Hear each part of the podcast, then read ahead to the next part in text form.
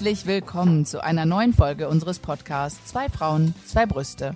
Wir sind der Podcast rund um das Thema Brustkrebs. Als selber betroffene Frauen erzählen wir von den Höhen, wir erzählen von den Tiefen und haben auch viele lustige Momente. Was wir aber auf gar keinen Fall möchten, ist die Krankheit auf irgendeine Weise zu bagatellisieren. Genau. Heute geht es eigentlich weniger um die körperlichen Erscheinungen der Krankheit und um das Drumherum, sondern wir widmen uns heute einem Thema, das wir schon mal ein bisschen angeschnitten haben, nämlich dem administrativen. Man sagt ja immer, Krankheit ist ein Teilzeitjob. Ähm, und ich hatte schon das Gefühl, dass man hier und da ein bisschen angelernt werden musste, um gewisse Strukturen, Kostenträger, Abläufe zu durchschauen. Und ich freue mich sehr, dass wir heute Sabine da haben. Sabine ist unser Gast, die arbeitet normalerweise als Sozialarbeiterin und Psychoonkologin in der Hamm-Klinikengruppe. Und äh, Sabine, ich freue mich sehr, dass du heute bei uns bist und ein bisschen Licht ins Dunkel bringst. Juhu. Herzlich willkommen, Sabine. Ich freue mich auch. Herzlichen Dank. Magst du dich vielleicht ganz, ganz kurz ja. äh, mal vorstellen für unsere Gäste? Ja, ist es so, ich arbeite in der Klinik Nahtal als Sozialarbeiterin. Ähm, die Klinik Nahtal liegt in Bad Kreuznach, gehört zu den Hamm-Kliniken. Und ähm, ist es so, die Sozialarbeit ist eingebettet äh, mit anderen Disziplinen und Professionen hier im Haus. Und ähm, wir arbeiten da sehr eng im Team zusammen. Ist es so, ich habe Erfahrung sammeln können im Vorfeld, auch also nach dem Studium in in der psychosomatischen Reha-Klinik und auch äh, in der Rheumatologie, Orthopädie und äh, arbeite ja seit jetzt im siebten Jahr in der onkologischen Rehabilitation in der Klinik Nahtal. Ach, wie schön. Ich finde ich find diese Kombi auch so schön, dass du sagst, dass, dass du eben auch äh, Psychoonkologin bist. Ähm, aber wir wollen natürlich erstmal starten mit dem äh, Thema. Wir haben damals die Folge administrative Albträume genannt, weil für oh. uns war das eine ganz große Belastung, dieser Papierkrieg und was da plötzlich so auf einen, einen zurollt. Was sind denn so deine Erfahrungen äh, mit den Menschen, die, denen du so im Alltag begegnest? Geht es denen ähnlich wie uns oder sind wir so Ausnahmebeispiele? Nein, das war eine rhetorische Frage. das kann ich auch äh, bestätigen ist es keine Ausnahme. Ich denke, ähm, nach ähm, der, äh, ist so, während der Krebserkrankung, ähm, die administrativen Aufgaben, die auf einem zukommen, sind immens. Und oftmals sind einfach die äh, Patienten damit auch überfordert und ähm, oft auch hilflos. Ähm, manchen An Anträgen äh, gegenüber oder was sind jetzt die nächsten Wege, wo kann ich mich hinwenden, was sind die nächsten Schritte. Und ähm, das würden Sie vielleicht, hätten Sie vor der Erkrankung, hätten Sie das sehr gut meistern können. Aber vor dem Hintergrund der Krebserkrankung ist es äh, oftmals ähm, ein zusätzliches äh, Erschwernis und da ist es hilfreich, sich auch Unterstützung äh, zu holen bei der einen oder anderen Beantragung, bei dem einen oder anderen äh, Formular. Also wir haben es selber erlebt, also wir haben sehr, sehr viel Zeit in den Warteschleifen dieser Republik verbracht. Mhm. Ja. ähm, ich muss dir ehrlich sagen, also für mich äh, mischte sich dann nicht nur, zu, also nicht nur eine Hilflosigkeit dazu, sondern auch eine immense Wut auch auf, mhm. auf gewisse Strukturen und Systeme. Und ähm, ich habe in der Reha-Klinik, weil du ja auch sagtest, dass du ähm, dort arbeitest, eine sehr schöne Vorträge gehört. Aber ich habe festgestellt, die haben mich ein bisschen spät erreicht. Ich hätte vieles, was dort ähm, mir dort begegnet ist, eigentlich früher wissen müssen. Und wir haben uns überlegt, wir haben dich eingeladen, ähm, weil wir doch dieses sonst so äh, trockene Thema oder ein Thema, wo man einfach Berührungsängste vorhat, ein bisschen hervorzuholen für die Frauen und ähm, nochmal darüber zu sprechen, wie krank was jetzt. vielleicht, vielleicht ist das so die mhm. Überschrift mhm. des heutigen Tages. Krank was nun? Ähm, ja. Was kommt auf mich zu? Was für Rechte habe ich? Was für Pflichten habe ich auch? Und ähm, dass wir uns da so ein bisschen hervortasten aus diesem Wirrwarr oder zusammenfassen, was man sich sonst zusammenklabüstern muss. Mhm. Ja, es ist so mit der, also mit der ersten Krankschreibung ähm, mit der Feststellung der Diagnose erfolgt ja oft gleich auch ähm, die erste Krankschreibung.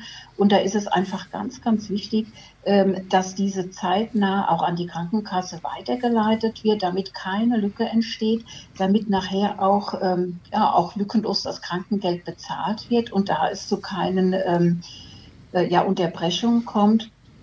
Ist es so, man hat ja ähm, bei der ersten Krankschreibung erst mal, wenn man im sozialversicherungspflichtigen Arbeitsverhältnis steht, sechs Wochen Anspruch auf äh, Lohnfortzahlung. Das erfolgt in voller Höhe.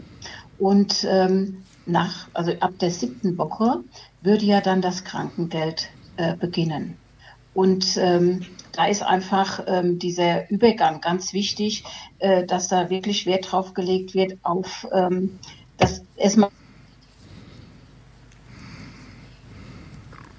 eine einzige äh, Diagnose auf der Krankmeldung steht, aber auch, dass sie weitergeleitet wird zur Krankenkasse. Heute haben die Krankenkassen ja verschiedene Möglichkeiten. Entweder man, wenn man noch vor Ort eine Krankenkasse-Filiale hat, kann man die direkt dort äh, abgeben, aber auch sich dann ein Tipp wäre, wirklich auf eine Bestätigung geben zu lassen, damit es nachher nachweisbar abgegeben wurde. Es kann auch, es besteht auch die Möglichkeit über eine App letztendlich das der ich. Krankenkasse. Ich super. Ja. Ja, also ich finde wirklich eine tolle mhm. Errungenschaft und es macht es einfach, ja, und zeitsparend und man hat auch, finde ich, den Nachweis, ja, falls mhm. es nachher zur Irritation kommt und irgendwie es wird Krankengeld gesperrt, kann man sagen, Moment mal, hier haben wir den Nachweis und ähm, da, ab jetzt ab Oktober 2021 soll es ja digital sogar von der Arztpraxis direkt übertragen werden, aber nur einige Praxen handhaben das jetzt im Moment, ja. Und da äh, erhoffe ich mir auch eine Erleichterung für die Patienten. Das ist ein mhm. so wichtiges Thema. Das hätte ich am Anfang, ich bin nämlich genau in diese Falle getappt. Ich habe einmal eine Lücke dann dazwischen gehabt. Mhm. Und dann war das, das nicht nahtlos und da war ein Wochenende und dann war ich irgendwie mhm. einen Tag später in der Praxis und dann haben die mir direkt vier, fünf Tage Krankengeld abgezogen. Ja. Und deswegen ist es super, dass du das nochmal sagst, weil die Krankenkasse meinte dann auch, das haben sie doch am Anfang unterschrieben. Da meinte ich nur so, ich habe da alles blind unterschrieben am Anfang. Mhm. Sie glauben doch nicht wirklich, dass ich mir diese ganzen Sachen alle durchgelesen habe. Ja. Äh, was natürlich man nicht machen sollte, das weiß ich auch, aber in dem Zustand konnte ich überhaupt nichts lesen. Da war ich schon genau. mitten in der Chemo drin. Und äh, deswegen ist es gut, dass du nochmal gesagt hast. Und was, ähm, was die mir damals auch gesagt haben, das fand ich noch einen ganz guten Tipp, dass man sich äh, immer nur so für einen Monat krank schreiben lassen sollte, mhm. damit man eben diese Zahlungen dann auch immer, immer wie so ein Gehalt bekommt. Ne? Ja, genau. Und ähm, da, genau, dass man wirklich so alle vier Wochen letztendlich ähm, dann sein Krankengeld bekommt. Und da wäre vielleicht noch ein Tipp, ähm, auch bevor man in die Reha geht, ähm, dass man vielleicht zwei Tage vorher noch eine neue Krankmeldung sich beim Arzt holt, weil dann kann noch mal der, das Krankengeld vor der Reha, das was noch offen zu zahlen ist, ähm, überwiesen werden, weil ansonsten wird oftmals erst nach der Reha gezahlt bei der nächsten Krankmeldung. Und das ist ja doch oftmals sind das ja drei bis vier Wochen und äh, da kann es auch manchmal äh, wirtschaftlich auch sehr eng werden. Ja, mhm. das wäre nochmal noch mal ein Tipp, wenn das möglich wäre organisatorisch Genau, das, das ist, ähm, das ist gut, dass du das sagst, weil ähm, während der Reha wird in der Regel ein Übergangsgeld bezahlt. Der Kostenträger mhm. dieses Übergangsgeldes ist in der Regel, also wir sprechen hier von ganz normalen Fall, Angestelltenverhältnis, dann ist es die deutsche Rentenversicherung Punkt und nicht die Krankenkasse. Und ähm, genau. die zwei zu synchronisieren, sodass es auf die eigenen Bedürfnisse passt, ähm, mhm. das ist manchmal nicht so ganz einfach. Deswegen ein wertvoller Tipp. Ähm, an dieser ja. Stelle nochmal. Das ist nämlich ja, auch mir passiert. ja. ja. Die Fettnäpfchen. Ähm, aber wisst ihr, was mir auch noch, also mir ist es tatsächlich passiert und ich habe mich da wahnsinnig drüber geärgert. Ich hatte genau dasselbe, Alex, wie du. Ähm, ich hatte, äh, kam von der Chemo, hab noch Chemo-Brain, ne? Ich habe noch gedacht, wenn ich fertig bin, laufe ich noch am Empfang vorbei, hole mir eine neue Krankmeldung und gehe mhm. dann nach Hause ins lange Wochenende mit Pfingsten und Pipapo. Habe ich natürlich vergessen, die Krankmeldung. Mhm. Dann bin ich am Anfang der Woche gegangen. Was passiert? Die Krankenkasse hat mir vier Tage Krankengeld eingestrichen. Und ich habe mich mhm. wahnsinnig darüber geärgert. Ja. Ähm, aber wenn man das nochmal zusätzlich erwähnt, vorne am Empfang, liebe Männer und Frauen, man kann euch auch rückwirkend krank schreiben lassen. Also das geht in Ausnahmefällen auch. Ich habe es nicht gewusst und konnte mir diese vier Tage Krankengeld letztendlich nicht wiederholen. Und das ist einfach mhm. sehr ärgerlich. Und ähm, ja, das, das, sind so Dinge, ja. die erfährt man natürlich immer danach. Ne? Ja. Ich möchte gerade nochmal zum Übergangsgeld, äh, was ihr erwähnt habt, nochmal äh, mhm. was anmerken. Und zwar, es wäre hilfreich, letztendlich das Übergangsgeld schon zu beantragen. Ähm, mit dem Reha-Antrag kann man mhm. letztendlich schon die Antragsformulare mitschicken. Das ist oft hilfreich, äh, weil äh, viele Patientinnen kommen bei uns an und sind erstmal überrascht, dass letztendlich kein Krankengeld in der Reha gezahlt wird und äh, sind ganz irritiert und ähm, brauchen ja erstmal ihre Zeit, bis sie in, die, in der Reha-Klinik sich zurechtfinden, bis sie ankommen. Und dann diesen zusätzlichen Stress kann man das Übergangsgeld zu Reha-Beginn äh, ja letztendlich die Formulare auszufüllen, kann man sich ersparen, indem man dann im Vorfeld letztendlich schon ähm, das Übergangsgeld beantragt. Ich, ich hatte, ich hatte das gemacht im Vorhinein. Ja.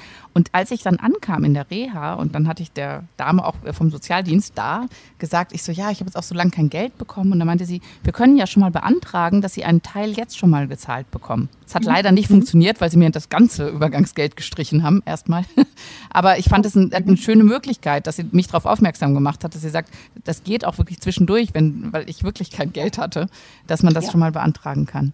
Ja, es ist so, vor, diesen, vor, unseren, vor dem Hintergrund unserer Erfahrung, dass oftmals die Patienten ähm, zu uns in die Reha gelangen und äh, letztendlich kein Übergangsgeld beantragt haben oder oftmals aufgrund der langen AU-Zeit auch eine angespannte wirtschaftliche Situation ist, haben wir es so ähm, organisiert, dass wir in der Anreisewoche ähm, donnerstags einen Vortrag mit sozialrechtlichen Informationen anbieten, wo genau diese Themen letztendlich äh, vorgestellt werden und dann auch gefragt wird, ähm, hat jemand äh, noch keinen Antrag gestellt auf Übergangsgeld, damit wir ihn direkt da schon abholen und letztendlich terminieren können für eine Beantragung. Und auch ähm, weil wir oft, also weil wir wissen, dass letztendlich oftmals eine angespannte finanzielle Situation herrscht, stellen wir auch in diesem Vortrag, was ihr eben erwähnt habt, diese Abschlagszahlung vor. Ja? Und ähm, das ist wirklich problemlos mit den Kostenträgern. Die Patienten können dann in die offene Sprechstunde kommen, bringen ihre EC-Karte mit und wir faxen kurz die Abschlagszahlung an den Kostenträger. Mhm. Und das funktioniert wirklich gut, dass schon eine, ja, eine Abschlagszahlung Teil des Übergangsgeldes schon während der Reha überwiesen wird.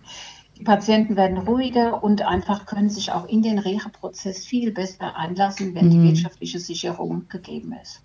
Mhm. Ja. Ein oft unterschätztes Thema. Ja, ja, ja, da sind wir beide, haben wir so gelitten, ne, Paula? Mhm. Ja.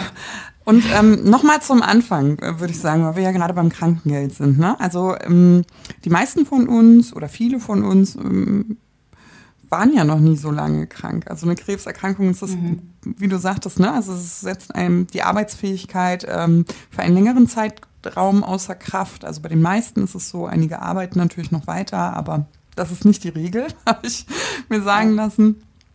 Ähm, ich habe mich ehrlicherweise gefragt, als äh, junge Frau, die eigentlich bis auf, weiß ich nicht, meine Mandelentzündung nichts Ernsthaftes äh, hatte, wie geht's dann weiter?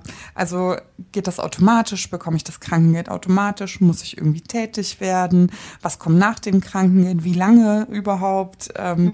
Wie hoch ist das Krankengeld? Also da sind so viele äh, Dinge, die einen ja neben der eigenen Existenzangst, ja, und der Todesangst, der Krankheit ja auch noch im Kopf ja. herumschwirren. Ne? Ja. Man darf ja nicht vergessen, man ist ja zur Diagnosestellung ja auch noch damit beschäftigt, ähm, äh, ein Check-up zu machen, Staging, sind Metastasen mhm. da, wo setzen wir eigentlich an? Und ja. dann kommen noch diese ganze wirtschaftliche, ähm, diese ganzen wirtschaftlichen Faktoren dazu. Das finde ich mhm. schon ganz schön dolle. Ja. Vielleicht fassen wir das nochmal zusammen. Mhm. Ja, gerne.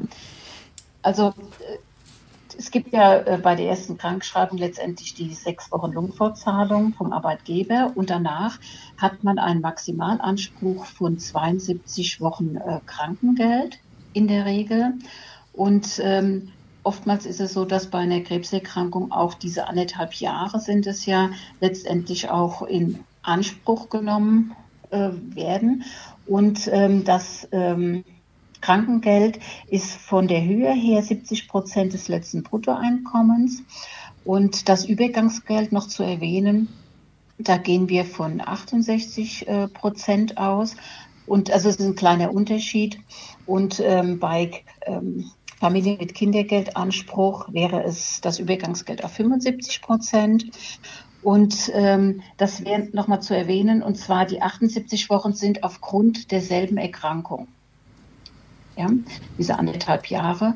Und man spricht auch von einer Blockfrist. Diese Blockfrist, man hat also in, innerhalb von der Blockfrist von drei Jahren einen maximalen Anspruch von diesen 78 Wochen Krankengeld auf dieselbe Erkrankung. Das ist ganz wichtig, darauf zu achten, mhm. dass es sich um dieselbe Erkrankung handelt. Und ähm, wenn man, es wäre jetzt die Krebserkrankung würde bestehen und es würde noch eine weitere Erkrankung hinzutreten, dann zählen letztendlich diese Krankengeldzeiten zusammen innerhalb dieser Blockfrist. Also wenn ich mir zum Beispiel bedeutet das in der Praxis, ich habe Krebs, das ist ja schon schlimm genug, und breche mir ein Bein, dann kriege mhm. ich keine neue Krankschreibung wegen des Beinbruchs und neuen Anspruch auf Krankengeld, sondern das äh, liegt alles noch unter der Hauptkrank genau. Diagnose wenn Krebs. ja. Wenn er, also wenn auf eine bestehende Erkrankung eine neue Erkrankung hinzutritt, zählt letztendlich zählen die Krankengeldzeiten zusammen innerhalb dieser Blockfrist. Mhm. mhm. Ja. Das ist dann nicht separat zu sehen. Mhm. Ähm, man sagt ja, ähm, dieselbe Erkrankung und Folgeerkrankung, wo mhm. die Ursache in der Haupterkrankung liegen könnte. Ich hoffe, ihr könnt uns noch folgen. Es ist ein bisschen ja, kompliziert. Man ich kann ein Beispiel nennen. Ja, und bitte, zwar, viele Beispiele. Bitte. Jetzt zum Beispiel, ja, ähm, also die Krebserkrankung ähm, nimmt zum Beispiel jetzt äh, ein Jahr Krankengeld, wird berechnet und ähm, du würdest arbeiten gehen und danach ähm, wird, erfolgt eine Krankschreibung auf die Depression. Dann wird schon geschaut, wenn vorher keine depressive Erkrankung vorlag, ob letztendlich die Depression zusammenhängen könnte mit der Krebserkrankung. Sollte dies der Fall sein, dann wird diese Krankengelddauer zusammengezählt. Ja? Und von daher ist es immer ganz wichtig, ähm, dass man die, auch wenn man nachher arbeitet, wieder, dass die Diagnosen auf den Krankmeldungen auch tatsächlich ähm, ja, dieser neuen Diagnose zugeordnet wird, weil oftmals ähm, die Hausärzte alle Diag also viele Diagnosen auf die Krankmeldung schreiben und wenn die Krebserkrankung wieder draufsteht, obwohl es letztendlich vielleicht jetzt äh, der Fuß wäre, dann kann es passieren, dass letztendlich die Krankengeldzeit hier zusammengezählt wird. Mhm. Oh, also das, das, ist aber ein wichtiger ganz, Punkt. Äh, ganz wichtig zu beachten, wenn man nachher wieder ähm, ja, arbeitsfähig ist und seine Arbeit mhm. aufnehmen kann. Also mit anderen Worten, wenn ich mir innerhalb meiner Krank wegen Brustkrebs äh, Krankschreibung das Bein breche, dann ver verlängert das meinen Krankengeldanspruch nicht, weil es zusammengezogen wird.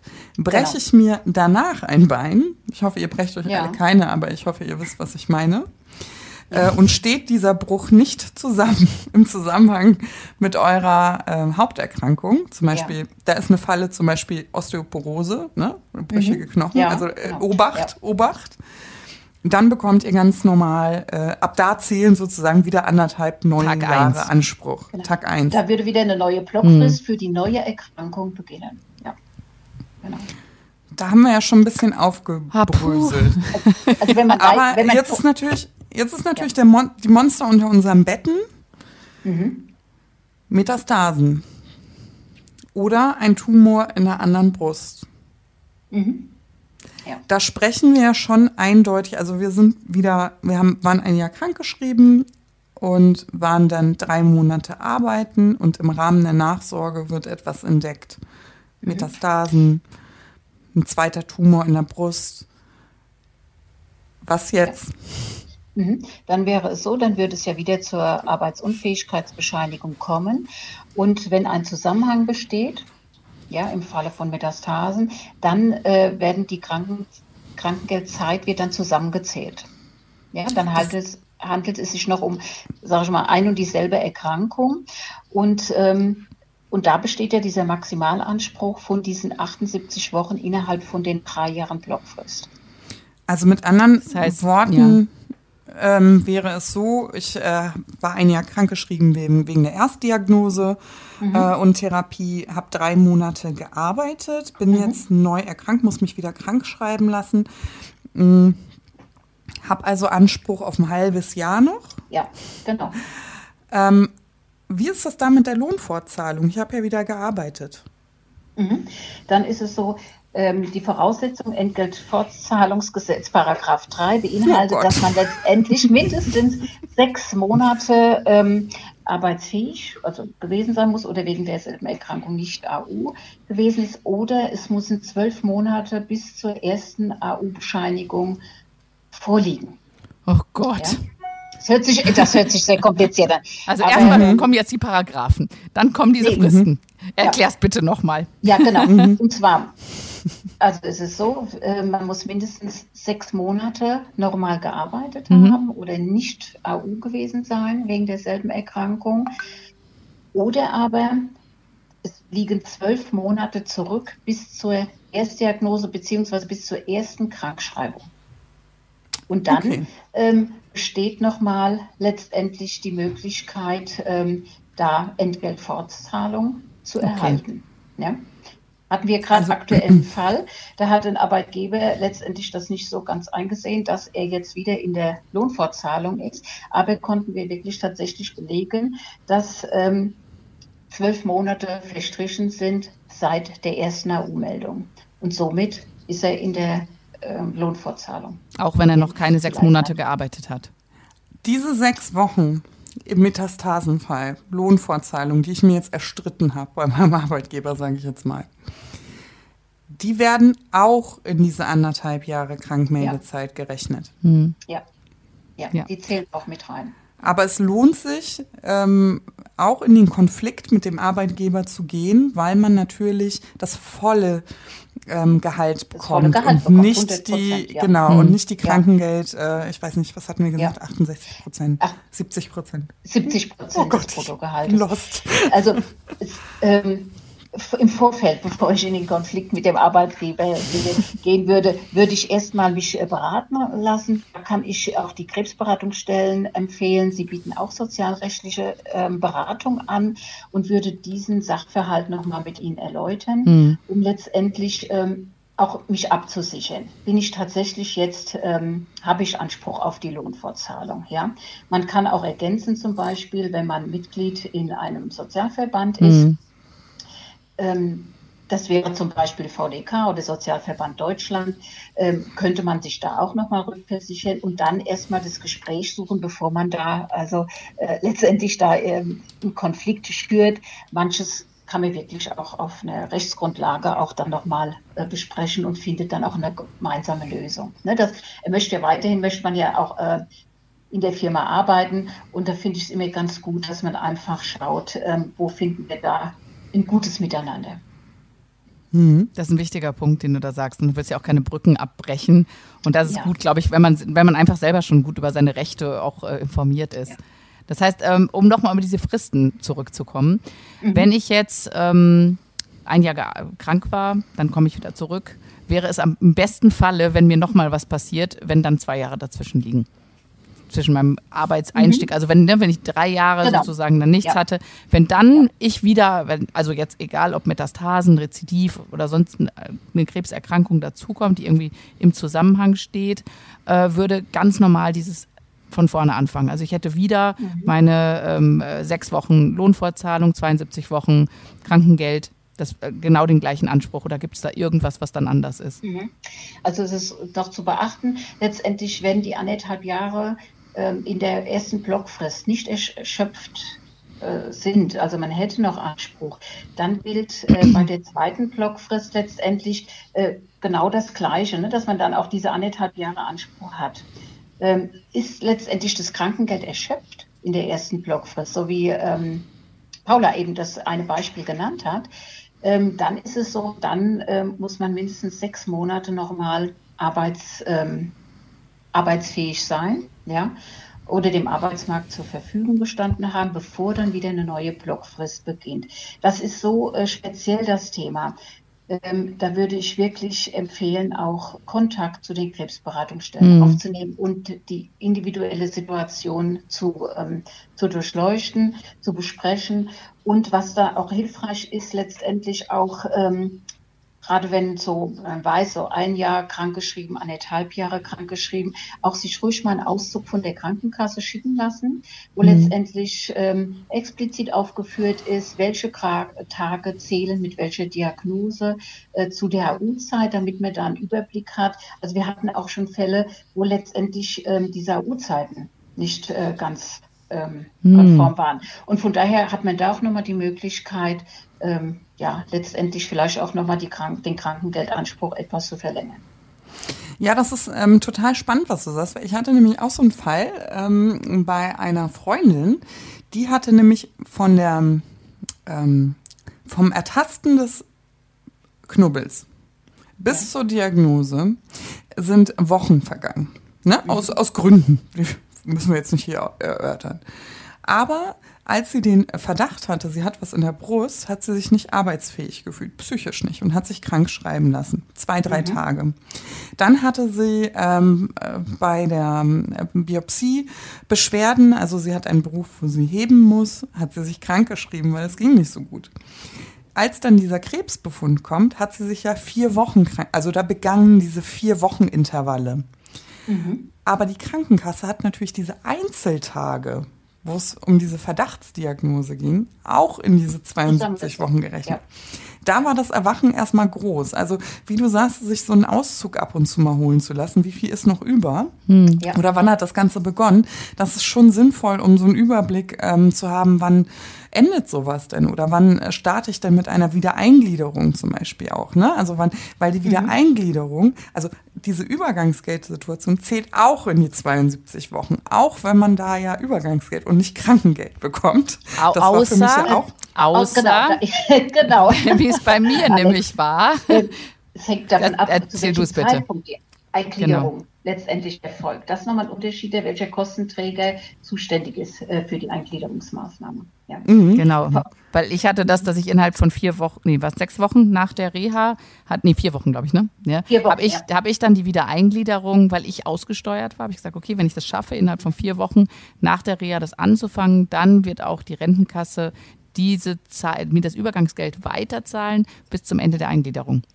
Genau. Haben sie dann nicht gemacht, aber wie hätten oh. sie machen sollen. Ich habe sie verklagt. Mhm. Ich habe es dann auch bekommen hinterher. Ja. Aber es, sie wollten es freiwillig nicht direkt zahlen. Genau. Also in meinem Fall, ich äh, war noch nicht in der Aussteuerung. Mhm. ne? Wäre es aber so gewesen, ähm, wenn ich, ich habe die Wiedereingliederung auch nicht über die Rentenkasse gemacht, sondern über die Krankenkasse. Das heißt, ich war nach diesen vier Wochen nach der ja. Reha erst dabei. Die Reha-Zeit zählt in die 72 Wochen. Das gibt's nicht ja. on top, auch wenn man kein Krankengeld, sondern Übergangsgeld bekommt. Das mhm. ist ganz wichtig, weil ich dachte, das wäre so ein Bonus. Ne? Also, oh, da gibt's ja Übergangsgeld, also, das wird schön rangehängt. Genau, das ist leider nicht so. Das war ja. mein großes Aha-Erlebnis. Und mein zweites Aha-Erlebnis war die Wiedereingliederung wenn sie über die Krankenkasse dann gelaufen ist und nicht über die Rentenkasse, die zählt ja auch in diese 72 Wochen mit rein. Ja. Das war mir auch nicht klar. Also Obacht, ne? Nicht, dass ihr denkt, Mensch, ich habe jetzt ähm, alle Zeit der Welt, gehe nach, ich weiß nicht, 16 Monaten in die Reha und habe nach hinten raus noch wahnsinnig viel Zeit, um in Ruhe im Job anzukommen, die Reha zu machen. Hm. Also das könnte mhm. schon, man muss das schon vorher genau überlegen oder, ne, also wenn man sich dann in der Lage fühlt hm? ja. und der, der Krankenstand das erlaubt, also wie, wie gehe ich sowas an? Das will ja logistisch und finanziell gut überlegt, ja. überlegt sein. Mhm. Im, Vorfeld ist es ja auch ähm, letztendlich auch eine sozialmedizinische Empfehlung, ne, wann man anfiel, anfängt oder nicht. Und das äh, kann man natürlich dann auch berücksichtigen. Wie ist die, äh, einbeziehen, wie ist die wirtschaftliche Situation, was ist passend, steht gerade, wie bei Alex gesagt, äh, kurz die Aussteuerung bevor. Ähm, dann ähm, schaut man schon nach individuellen Lösungen und ähm, versucht da die Patienten wirklich zu unterstützen, damit ja, die wirtschaftliche Sicherung gegeben ist und vielleicht auch ein zusätzlicher Kostenträgerwechsel ähm, vermieden werden kann. Weil das ja oftmals dann auch ähm, eine Zahlungsverzögerung ja, ähm, oftmals mit sich zieht.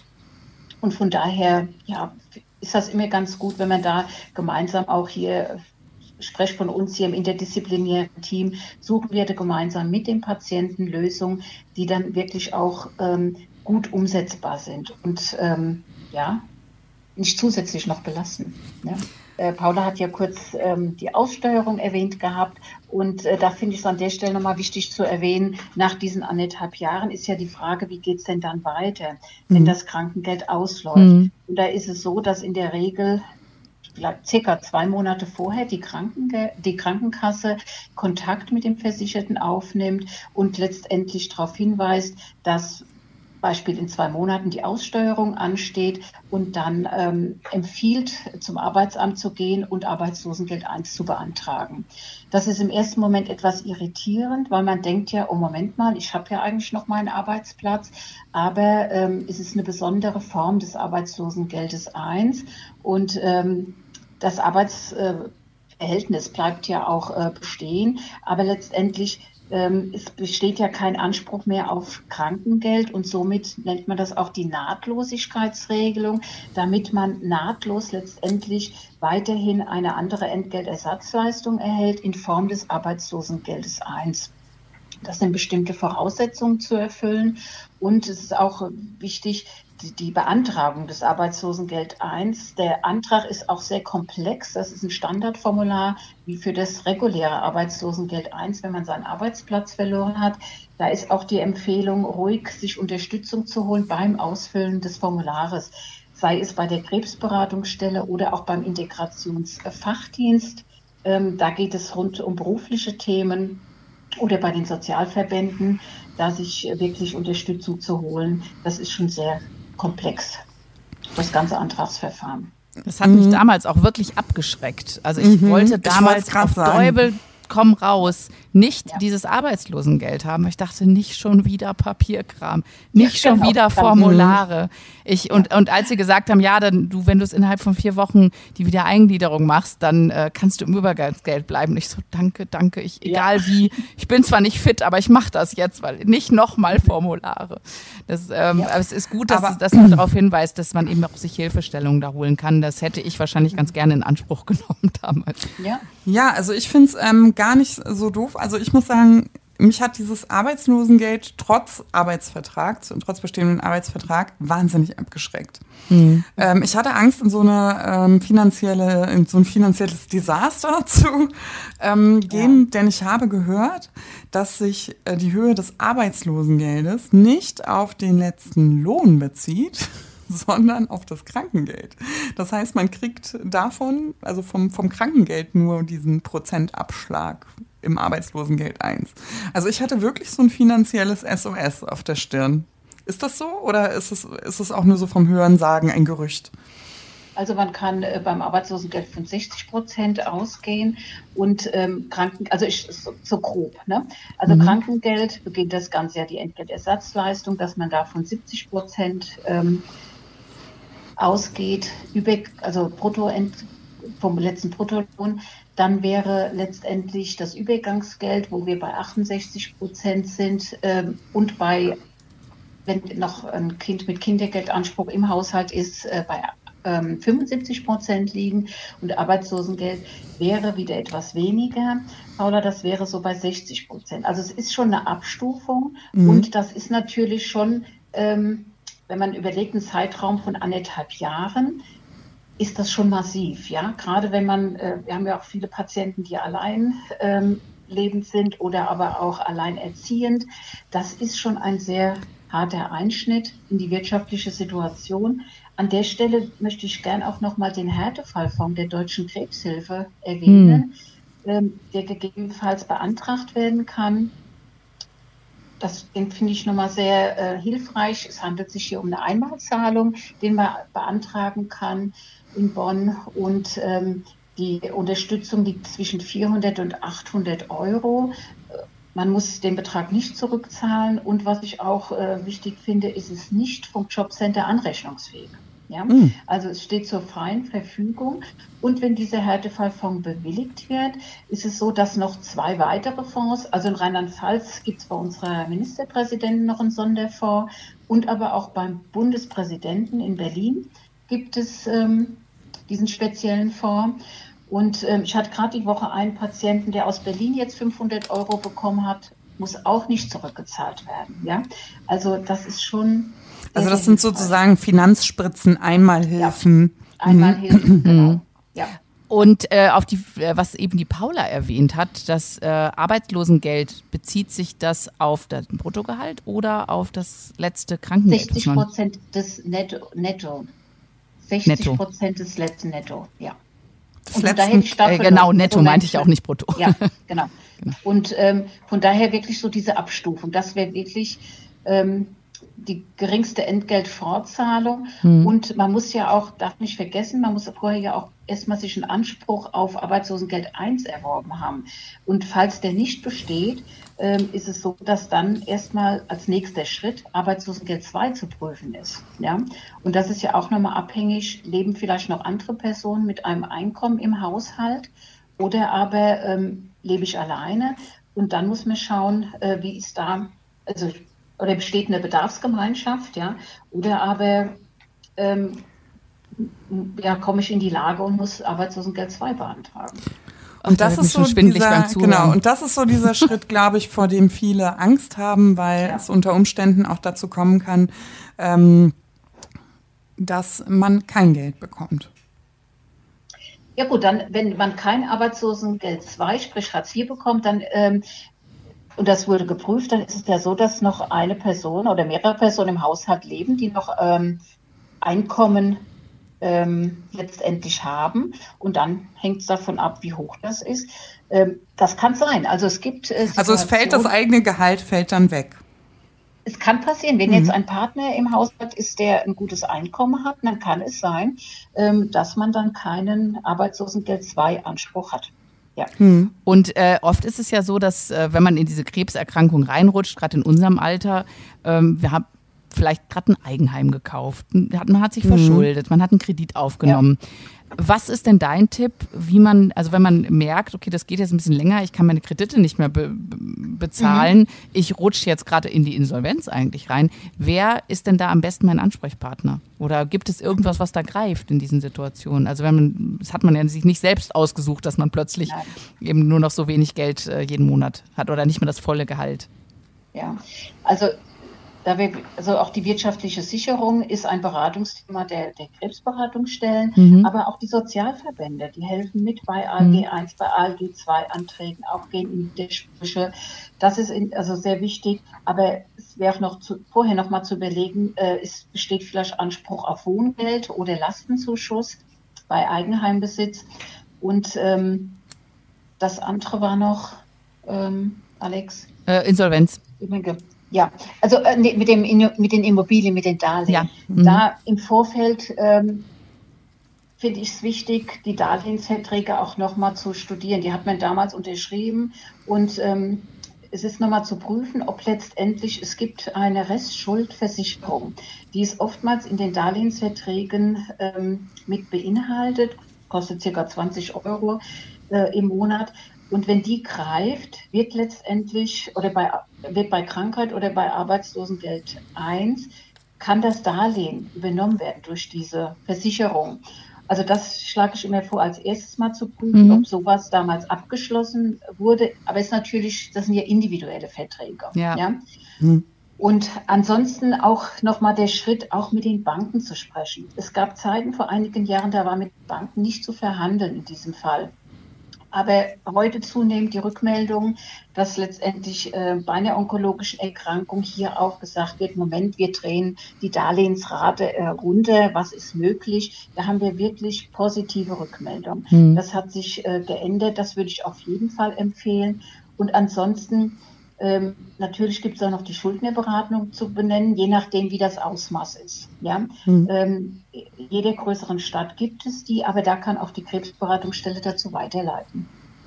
Du hast gerade was ganz Interessantes angesprochen und ich ähm, predige das tatsächlich immer, immer, immer, immer wieder, weil ich äh, den Fehler gemacht habe, das nicht zu tun. Versicherung. Mhm. Also es gibt verschiedene Versicherungen. Es gibt auch eine Krebsversicherung. Ja. Es gibt äh, ganz viele. Dazu rate ich nicht explizit. Aber checkt mal eure Berufsunfähigkeitsversicherung, mhm. wenn ihr eine habt. Mhm. Ich habe ja. leider keine. Ich hm. hatte eine. Mhm.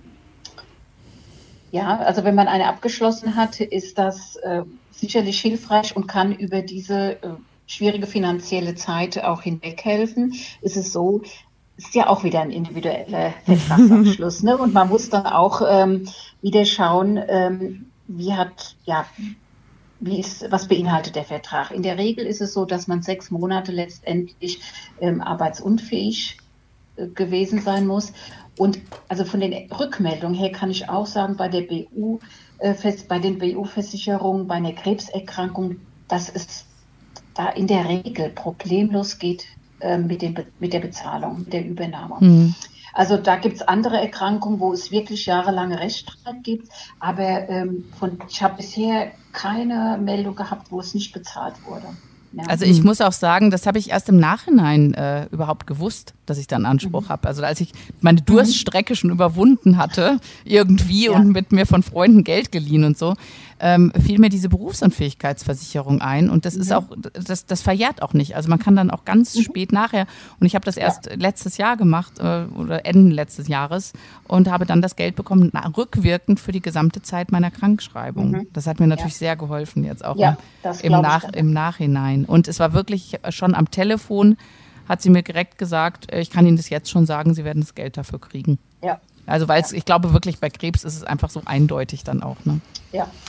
Also wie gesagt, wenn ihr ähm, Kinder habt, jugendliche Kinder, Berufseinsteigerkinder, also mhm. meine Empfehlung, den Fehler mache ich nicht nochmal, denn mhm. das Problem bei solchen Versicherungen ist ja, hast du einmal Krebs gehabt, wird es schwierig, sowas im Nachgang nochmal ähm, abzuschließen. Also ähm, das muss zeitig mit Berufseinstieg gemacht werden. Ich ähm, bereue, dass ich das verpasst habe, aber irgendwie ähm, ja, ich hätte mich auch über eine Finanzspritze gefreut. Es hat ja Gott sei Dank so, so auch geklappt, aber äh, es gibt wirklich Frauen, die schwimmen auch, ne? Also und äh, oder Familien, mhm. die schwimmen und die brauchen das und ähm, ja. ja prüft äh, eure Unterlagen am besten noch vor einer Erkrankung. Das sind ja immer so manche bürokratischen Dinge, die muss man einfach klären, bevor der Worst Case ähm, eintritt. Das ja. sind nicht nur Patientenverfügungen, das sind ja. eben auch sowas wie Versicherungen. Also setzt euch wirklich mal einen Nachmittag hin, sprecht das durch und ähm, schließt schließt unter Umständen sowas noch ab, wenn ihr das braucht. Also ich muss sagen, äh, das haben damals meine Eltern haben mich gedrängt, dass ich die mhm. abschließe.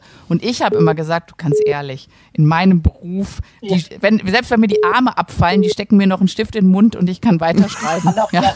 Also ich, ich habe einfach nicht gedacht, dass der Fall überhaupt eintreten könnte, dass ich jemals berufsunfähig werden könnte. Deswegen ja, äh, äh, verteufelt eure Eltern nicht. Ich bin ihnen jetzt mhm. unheimlich dankbar dafür und, und finde es überhaupt nicht mehr spießig, eine Berufsunfähigkeitsversicherung ja. zu haben, sondern ganz, ganz eine tolle Sache. Berufsunfähigkeit ist das neue spießig. oh Mann, die Zeit fliegt schon wieder so, ne? Es kommt mir, also ich. Ja. Wow, so ein großes Thema und, äh, und doch ist es so. Ähm, so schnell verflogen die Zeit auch. Und du hast äh, uns wirklich sehr viel Angst genommen, auch bei, vor diesem, oder ich hoffe auch unseren Zuhörern, sehr viel Angst genommen, dass es eben nicht so ist, dass man einfach nur diesen Papierwald an Formularen vor sich sieht und äh, plötzlich nur noch schwarz sieht, sondern dass es immer auch eine hilf helfende Hand gibt, die ein ja, bisschen durch diesen Dschungel dann auch ja. durchführt. Am liebsten hätte ich noch über die ganze psychoonkologische Seite auch gesprochen. Ja, das haben wir bin. total, ja.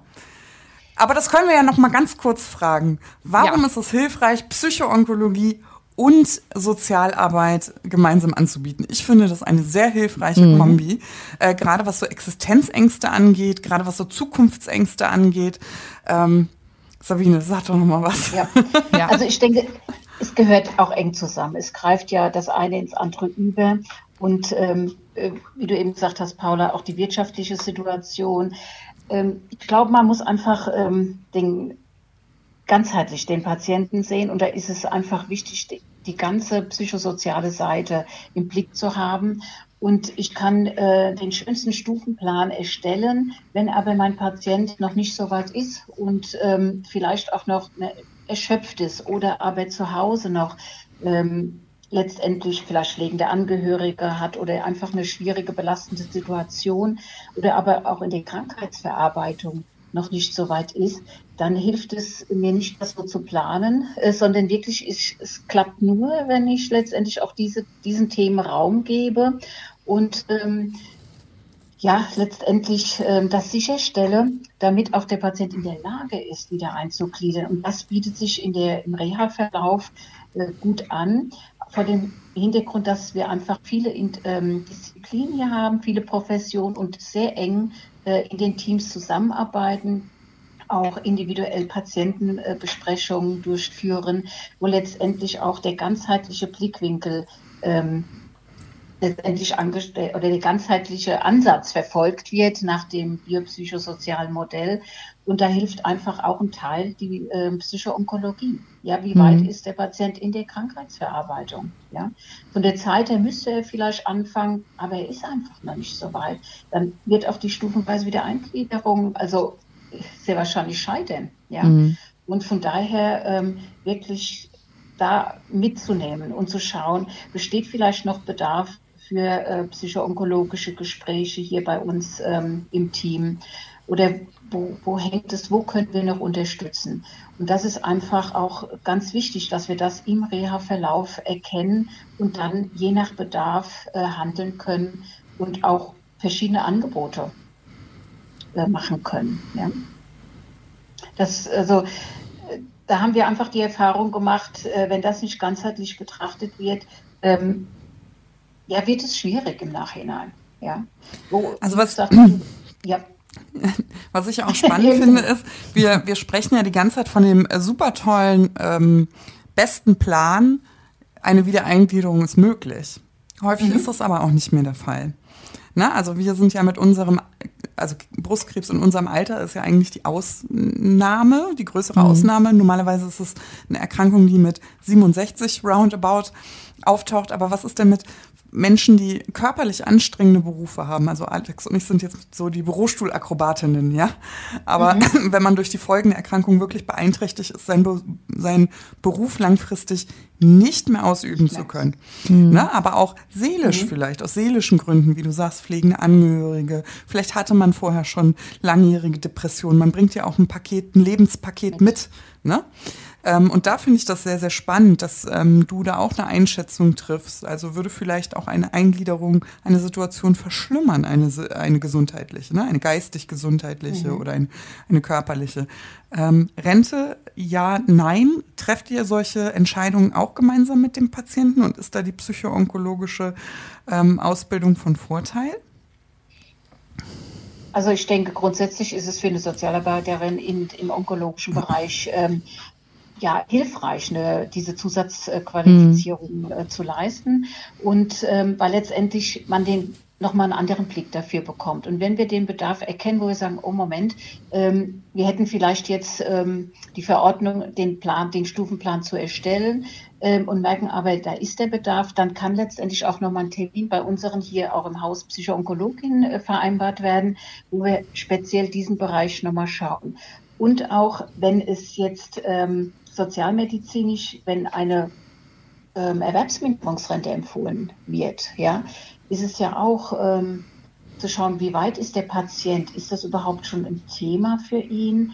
Oder ähm, braucht er noch einen Moment, sich mit diesem Gedanken auseinanderzusetzen? Ähm, das gehört ja auch zusammen. Und dann ähm, schauen wir, welche, ja, welche sind die Voraussetzungen erfüllt, aber auch dann wieder, wie ist letztendlich auch die wirtschaftliche Situation bei der Erwerbsminderungsrente. Oftmals ist die ja auch, oder ist die Erwerbsminderungsrente geringer als das äh, Krankengeld. Und ähm, da kommen wir wieder auf das Thema der wirtschaftlichen Sicherung. Ja. ja? Also ist alles sehr eng miteinander äh, verknüpft. Sag einmal, ist, bist du eigentlich so ein Einzelfall, der äh, diese Kombination mit der Psychoonkologie auch äh, aufweist? Oder ist es bei euch so ein, bei euch oder generell äh, jetzt so ein Trend, dass man auch sagt, okay, das ist wirklich auch wichtig? Oder bist du ganz exotisch da? Nein, also bei uns in der Klinik ist es so, dass noch eine Kollegin die Zusatzqualifikation hat als Sozialarbeiterin. Und dann haben wir ja auch noch äh, Psychologen, die ähm, die psychoonkologische Weiterbildung haben. Ja? Und von daher ergänzen wir uns da äh, sehr gut und arbeiten auch sehr eng da zusammen. Finde ich ganz ja? toll. Ich finde es auch schöne super. Kombi. Ja, ich auch. Ja. Ach ja. Gott, also ich gucke auf die Uhr und ich denke mir so, mein, wir müssen eigentlich noch zwei Stunden weiterreden. Ja, eigentlich schon, nicht. ne? Vielleicht müssen wir nochmal einen Folge und, und dabei, machen. Und dabei haben alle gedacht, Mal, aber ja, und dabei denken immer alle, das ist so ein trockenes Thema, ne? Ja, ja, echt Wahnsinn. Also vielen, Sabine, danke schön für diesen ähm, Einblick auch und äh, danke schön für das Ergebnis auch. Also ich gehe mit einem Gefühl aus diesem Podcast heraus, dass wir zwar über ein sehr trockenes Thema mit den ganzen. Fristen und Sonderfällen und ja. Möglichkeiten gesprochen haben, aber dass es eben eine Vielfalt von Möglichkeiten gibt und dass wir äh, in einem Sozialsystem wohnen, äh, wohnen, dass wir in einem Sozialsystem leben, äh, das vielfältige Möglichkeiten ähm, bietet und auch Raum für Individuelles. Das hätte man ja eigentlich so gar nicht erwartet und ähm, mhm. da bin ich sehr dankbar auch, dass man ganzheitlich schaut, was für ein Paket bringt der Mensch eben mit. Also wir sind nicht nur Krebs und Formular dies und frisst das. Mhm. Das Gefühl hatte ich lange Zeit, Alex, du auch, ne? Ja, ja, ähm, ja. Ich bin sehr froh, dass es nicht so ist und ähm, schade, dass die Zeit schon rum ist, aber danke, dass du bei uns ja. warst. Und danke ja, eben, dass man immer diese Unterstützung oder diese Lösungsmöglichkeiten jetzt hier mal aufgeführt hat. Das fand ich so wertvoll. Mhm. Ähm, darf ich noch eine, also wir haben schon hundertmal Tschüss gesagt, aber hast du noch so fünf, fünf Tipps, aus, aus deinem, wo du fünf. sagst, denk bitte da, okay, drei. Drei oder fünf. Sachen, wo du sagst, das unbedingt, das ist, was ich euch unbedingt mitgeben möchte noch. Also an den unseren ja. Hörern, da achtet bitte drauf. Mhm. Ja, also Ganz wichtig finde ich, ähm, sich frühzeitig Unterstützung zu holen. Oftmals hat man vielleicht den Gedanken oder das Gefühl, auch das schaffe ich, ähm, das mache ich noch selbst. Aber oftmals ist es hilfreich, dass man gerade diese administrativen Dinge abgeben kann. Und da kann ich wirklich so die ähm, benannten Anlaufstellen, mhm. die Beratungsstellen empfehlen.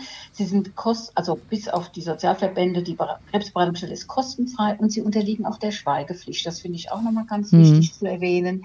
Dann letztendlich die wirtschaftliche Sicherung ähm, auch schon früh im Auge zu haben. Man kann letztendlich schon beim Sozialdienst im Krankenhaus ähm, beim Reha-Antrag das Übergangsgeld beantragen, mhm. aber auch da schon im Blick zu haben, ähm, braucht es vielleicht noch ergänzende Leistungen, ja, wenn mhm. das Krankengeld jetzt gemindert äh, letztendlich ein gemindertes Einkommen darstellt, ob vielleicht frühzeitig äh, über Wohngeld nachzudenken ist oder andere ergänzende Leistungen.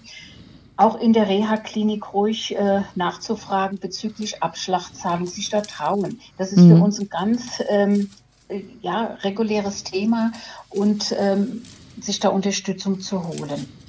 Und auch zu schauen, ähm, wenn ähm, wenn letztendlich auch die psychoonkologischen Themen letztendlich anstehen, auch da auch äh, psychoonkologische Beratung in Anspruch zu nehmen und ähm, ja in der Reha-Klinik auch vielleicht auch schon bei Anreise, kurz nach Anreise auch mal so in der Sozialberatung vorbeikommen. Wir haben auch immer offene Sprechstunde, ja, das auch nochmal letztendlich frühzeitig die Dinge anzugehen, damit einfach die wirtschaftliche Sicherung gegeben ist oder andere Fragen, ähm, zum Beispiel im Bereich der Schwerbehinderung, letztendlich auch die häusliche Versorgung, Nachsorge oder auch die berufliche Wiedereingliederung, dass man das aus dem Kopf ein bisschen bekommt und sich hm. frühzeitig schon in den Reha-Prozess ähm, einlassen kann.